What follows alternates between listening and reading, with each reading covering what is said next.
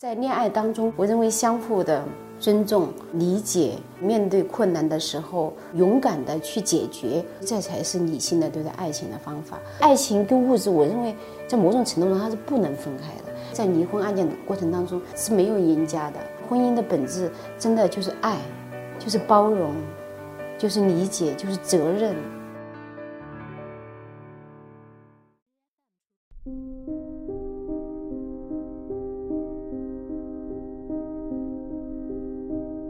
约炮，像最传统以前可能通过电话，那现在这个社交媒体方便，它有多种媒体，可能通过某个媒介去约炮。像这种约炮，一般是一种违反就是相关规定的一种行为啊，最主要就是涉嫌就是违反了这个治安处罚法。对于这种行为呢？嗯，按照治安处罚法，它是可以进行行政拘留的。如果说情节严重啊，就是说三至五人啊，就是这种多人的，那还可能构成这个聚众淫乱罪啊，在刑法上。像有的约炮，可能约的时候双方同意，可能在实施某个行为的时候，人家不同意的，那另一方就是说我就要这样做，我就要跟你发生性关系，那有可能就是会构成强奸罪。它的程度达到一定的严重性的时候，可能就构成强奸罪了。所以就是说，都是要。注意自己的行为，呃，应该是在法律的范围内去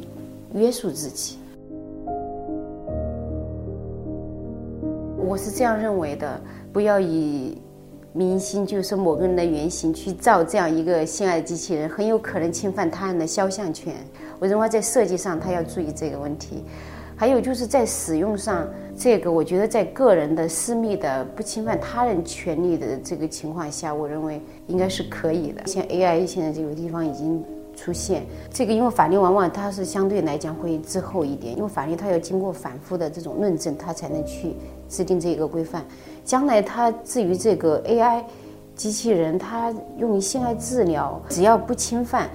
公民的这个名誉权、隐私权，保证这个使用者的这个安全，达到卫生部就是在以及国家法律制定这些规范的情况下，我认为它是可以的。同性婚姻目前在我国肯定是没有合法化的。同性伴侣，他们生活在一起，因为他们之间毕竟有感情，在财产上可能也是混同的，那么就涉及到一方如果说过世。这个继承权的问题，因为他不是配偶，就不享有继承权。那么这个他们双方可以做一个，呃，遗赠抚养协议。遗赠抚养协议就是说，一方死后把这个财产赠与给另外一方。那么另一方如果出现意外或者说死亡了，那么另一方对他的财产就能够接受赠与吧，也就是遗赠。在世的时候也可以对一些财产，就是双方进行一些约定。这个约定也也主要也就是赠与，比如说把自己的房子上面加上登记另外一方的名字，或者说把份额都约定清楚。那这样让另一方他们感情更加的稳固。会因为他们财产混同，可能就是比如说在经营某项事情方面，另一方肯定是有所付出的。十多年前，大概一部电影叫《胭脂扣》，男女主角分别是张国荣和梅艳芳，他们俩是演绎了一段非常凄美的这个爱情，爱到极致，以殉情，最后相约自杀。其实，在现实生活当中也有这样的情况发生。多年前，在广东就发生过这样一个案子：年轻男孩和年轻女孩相识相恋，后来因为做生意。可能就是亏了一些钱，没有达到最最终结婚的这个目的。后来两个人就是买了这个老鼠药，就配成这种，就他们俩叫殉情酒。到了酒店之后呢，开好房，女孩先自己喝下了这个所谓的这个殉情酒。当时男方看女方已经喝下去，他口吐白沫，那个症状就不敢再喝下这杯殉情酒了。当时他见到这个也很害怕，就把这个女方。拖到床底下，把她藏起来，自己跑了。多年之后，当然他一直在忏悔，毕竟对这个女孩是有感情的。然后回来，在家人的帮助之下，就去自首，得到了他女方家属的这个谅解。后来法院就对这个男孩，呃，判处了故意杀人罪，判了有期徒刑，啊大概是六年，实习六年五六年五个月吧。其实这里面最主要的一个法律知识就是，男孩跟女孩当时是在一个。非常封闭的空间，就他们两个人，这个时候他们俩就产生了一种相互救助的义务，要求这个男孩在女孩碰到这样的一种生命权要受到侵害的时候，他应该去救助他，他不应该把他塞在这个床底下。他把他塞在床底下，并且锁在屋子里面，这个行为就阻止了他人去发现这个女孩，让这女孩应该能得到及时救助，而没有得到及时救助，最后导致了死亡结果的发生。所以这个最后被定为了故意杀人罪。所以说，在恋爱当中，我认为相互的尊重、呃理解，面对困难的时候勇敢的去解决，我觉得这才是理性的对待爱情的方法。在我过去多年的这个从业经验所经手的这个离婚的这类的案子，原因最多的，我认为是这个性格不合，以及家庭之间的这些琐事。像孩子在四岁、三岁、四岁的时候，就是萌芽这种要离婚的这种想法，一般都会等到孩子六岁、七岁，所以这个过程对于夫妻双方来讲都是非常的煎熬的。我认为，在如果说感情真的到了不能再继续去下去的程度，好聚好散，各自给对方一点退路，这样会更好的面对以后的生活。然后在财产方面，尽量的是能够共同经营，然后共同有知情权。如果说碰到什么纠纷的时候呢，最好不要太计较。像现在快结婚的时候，大家就想到就是说，我们要不要先做一个夫妻财产约定？婚前的或者婚内的都可以做一个约定，这些大家在观念上是发生的变化。实际上，我觉得这个也很符合现在的这个社会发展的，我觉得是一种非常理性的方法，而且是维护维系婚姻一个非常好的良方。夫妻财产约定这一块，婚姻法也规定的很明确的，婚姻法第十九条对于这个夫妻财产约定，可以对婚前财产、婚内财产都可以进行约定，分别所有。就是共同所有或者分别共同所有。比如说打个比方吧，男方要把房产赠与给女方，那最好是能够去加个名儿。如果说房子有贷款，不能够去加名，因为有抵押权人的利益，你不能做变动，那么可以把这个赠与合同去进行公证一下。当然，年轻人不管是过去、现在还是将来，我认为要走进婚姻殿堂，首先他们肯定是有爱情在里面的。他谈物质，我认为也是为了让他的爱爱情更好的延续下去。我觉得爱情跟物质，我认为在某种程度上它是不能分开的。婚姻法司法解释三，